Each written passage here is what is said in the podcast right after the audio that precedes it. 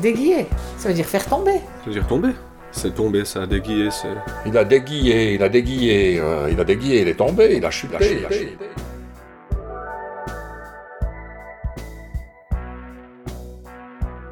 Bienvenue dans Déguiller le patriarcat, la série d'été de Pour de vrai consacrée aux luttes féministes en Suisse. Dans cette série, je retrace le mouvement féministe suisse depuis la fin du 19e siècle jusqu'aux revendications et grèves féministes actuelles, en passant évidemment par l'obtention du droit de vote des femmes en 1971. Je vous raconterai aussi le parcours de quelques figures marquantes qui ont consacré leur vie à la lutte pour les droits et l'émancipation des femmes. En d'autres termes, à déguer le patriarcat. Que tu veux déguiller le patriarcat?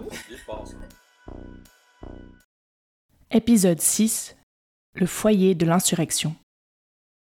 L'idée de cet épisode m'est venue d'une exposition que je suis allée voir en mars 2023.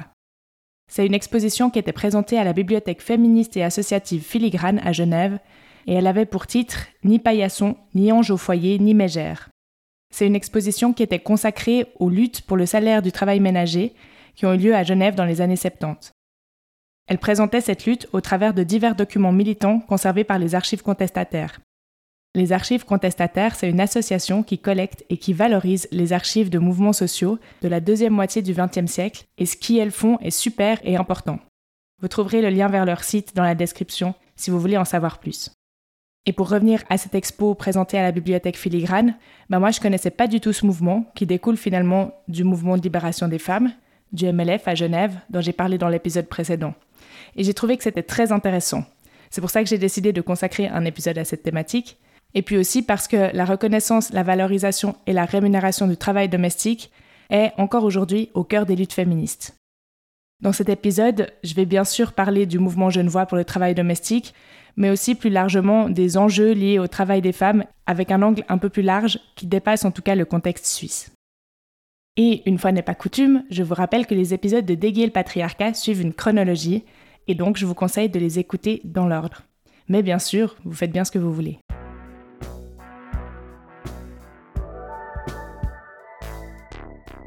Pour commencer, je voudrais définir quelques notions afin que le propos de cet épisode soit plus clair.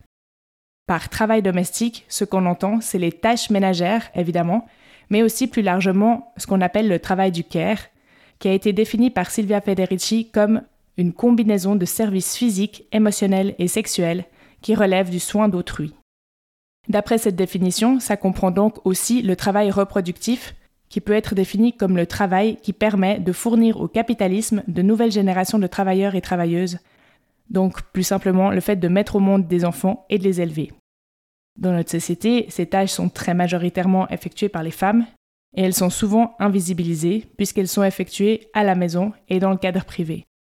Cette division genrée du travail et ce système contribue à creuser les inégalités de genre, car la société ne prend pas en compte ce travail supplémentaire effectué par les femmes et qui permet finalement à tout le système capitaliste de se maintenir. Ça permet notamment aux hommes d'aller travailler 8 heures par jour et donc de générer un revenu sans avoir à gérer le foyer familial. Ces tâches de care sont aussi parfois effectuées dans le cadre professionnel, donc contre un salaire, dans des postes comme aide-soignante, éducatrice de la petite enfance ou femme de ménage, mais dans ces cas, ben, ils sont toujours effectués dans l'immense majorité des cas par des femmes et en conséquence, ils sont très mal rémunérés, peu considérés socialement et pas assez réglementés. À mon sens, il y a là derrière, au moins en partie, l'idée du don. C'est-à-dire qu'on part souvent du principe que les femmes seraient faites pour donner et être dévouées, que ce serait dans leur nature de prendre soin des autres, etc. Et donc, ben, on n'a pas besoin de les payer pour ça puisqu'elles adorent faire ça. On pourrait aussi parler du fait qu'il y a toute une socialisation des filles et des femmes à faire passer le bien-être des autres avant le leur. Mais bon, on s'éloigne un peu du sujet. Revenons donc au sujet de l'expo Ni paillasson, ni ange au foyer, ni mégère, la lutte pour un salaire pour le travail domestique. En fait, dans les années 60, des militantes de différents pays, engagées dans la lutte des classes et les mouvements féministes, se sont intéressées à cette question du travail des femmes et à son invisibilisation au sein de la famille et du foyer.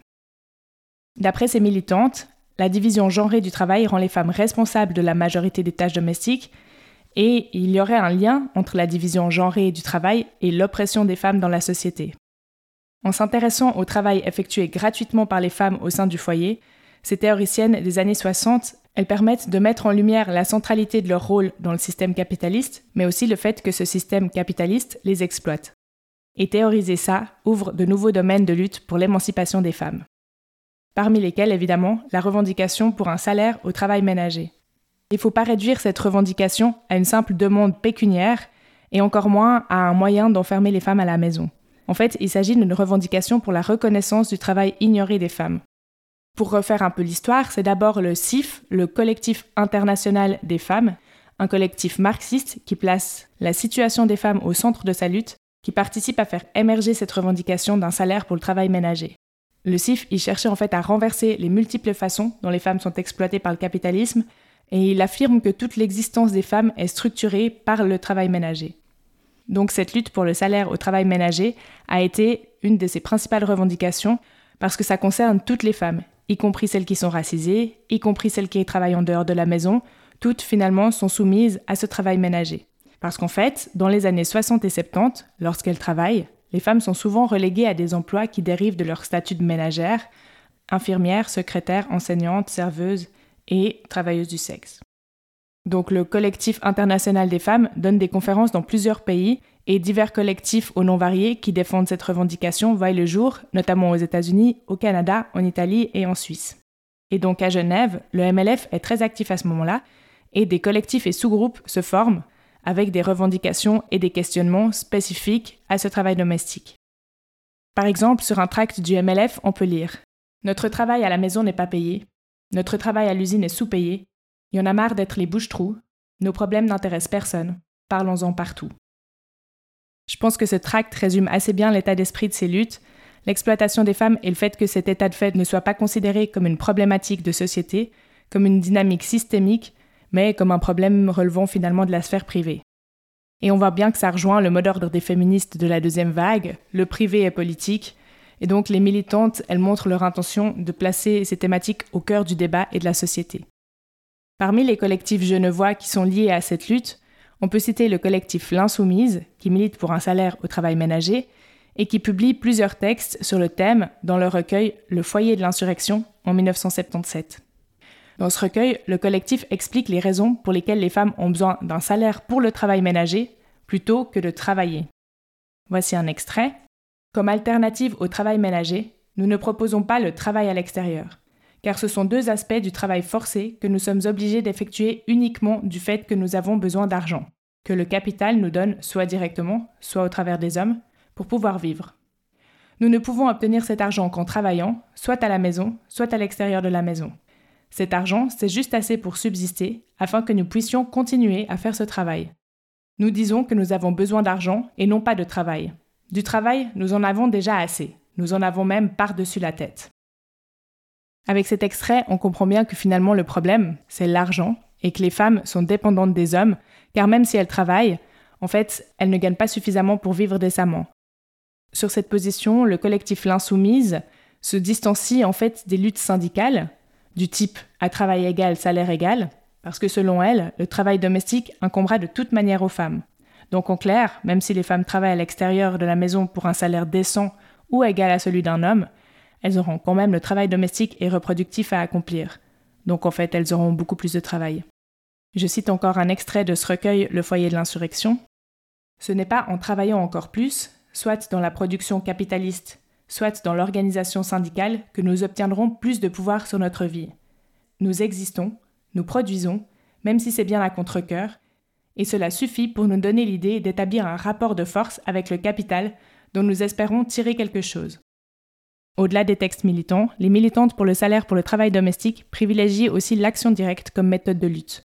En mai 1979, le collectif des mauvaises mères organise le Congrès des mauvaises mères, donc c'est une manifestation et des rencontres pour protester contre la fête des mères. Et en fait, l'idée qu'il y a derrière, c'est que les mères ne veulent pas être fêtées un jour dans l'année, mais elles veulent de l'argent et du respect.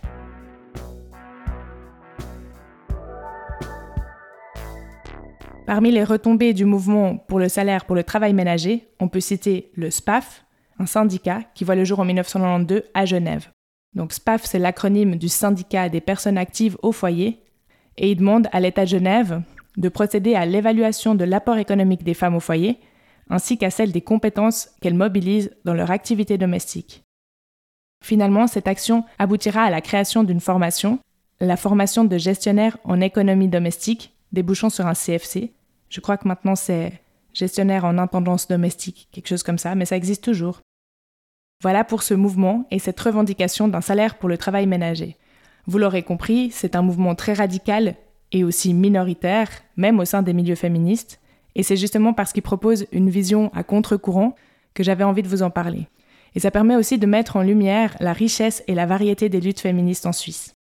Je dis que c'est un mouvement qui va à contre-courant parce que les féministes de la deuxième vague, elles ont aussi formulé des critiques sur le travail ménager, non payé. On peut penser par exemple à Simone de Beauvoir ou à Betty Friedan, mais leur point de vue est différent. Selon la pensée dominante dans les milieux féministes de l'époque, les femmes, pour atteindre l'égalité, doivent travailler à l'extérieur de la maison, comme les hommes. Et la critique qui revient le plus souvent, c'est que la revendication d'un salaire pour le travail ménager, elle serait finalement contraire à une revendication d'égalité, puisque hommes et femmes ne seraient plus traités de la même façon.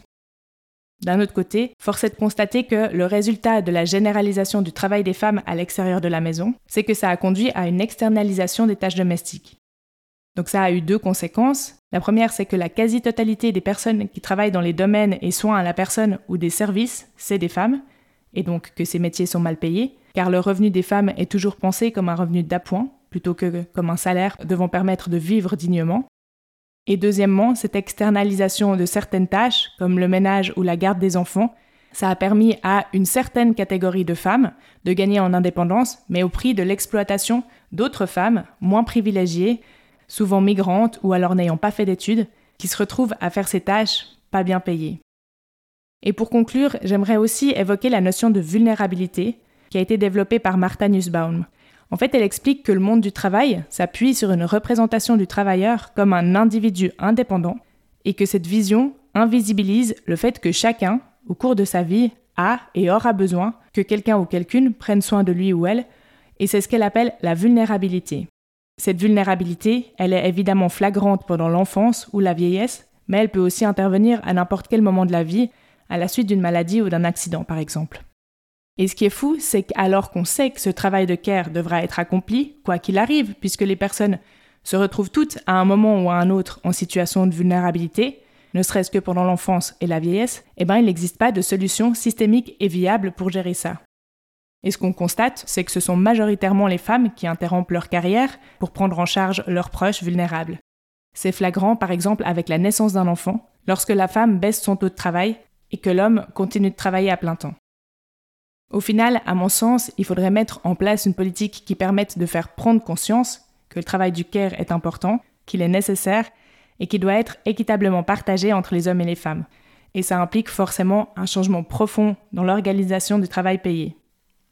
Les initiatives qui visent à réduire le temps de travail sans réduire le salaire, par exemple la semaine de 4 jours, mais aussi le revenu de base inconditionnel, ou encore un congé parental décent, en fait, tout ce qui permettrait plus de temps et donc un meilleur partage des tâches domestiques sont, à mon sens, vers quoi il faut se diriger.